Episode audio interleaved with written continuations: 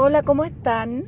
Buen día. Hoy día vamos a transitar el paso número 7 de la Onda Encantada. Feliz cumpleaños, Carito Busco, y que es una amiga mía que tengo desde la infancia. Que ella es una tremenda serpiente resonante. Ella resuena eh, la experiencia, en el sentir. Em, viene de esta onda encantada de la tormenta, por lo tanto, eh, como que tiende a revolver. y eso es exquisito de parte de, su forma de ser. Ya, pero más allá de eso, eh, así como estoy explicando, la serpiente se conecta con el cuerpo, se conecta con lo que está sintiendo, conecta con, el suelo, con la raíz, con el centro de la tierra. Eh, entonces hoy día mi recomendación es que por favor estén, siéntanse, sientan, Deténganse un rato, sientan si están sintiendo una vibración que entra o que sale de sus pies. Está muy fuerte la energía a todo nivel.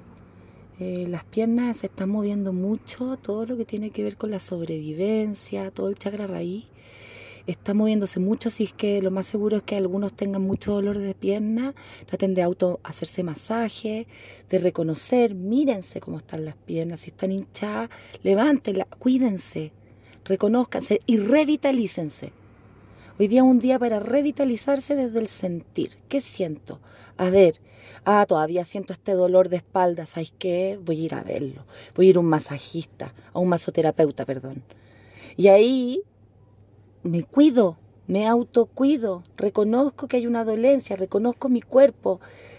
Revisa por qué esa dolencia, para qué la dolencia.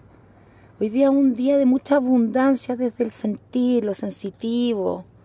Una serpiente se arrastra y conoce todos los caminos. Cuando hay arena, cuando hay pasto, cuando hay roca. Ella tiene la experiencia de la sentir. Así que los invito a todos a sentirse, siéntanse y observen bien qué es la piel que hay que perder, que ya no está, que ya no sirve. Bueno, Acuérdense que estamos en una onda encantada de la tormenta, la cual nos está transformando. Besitos.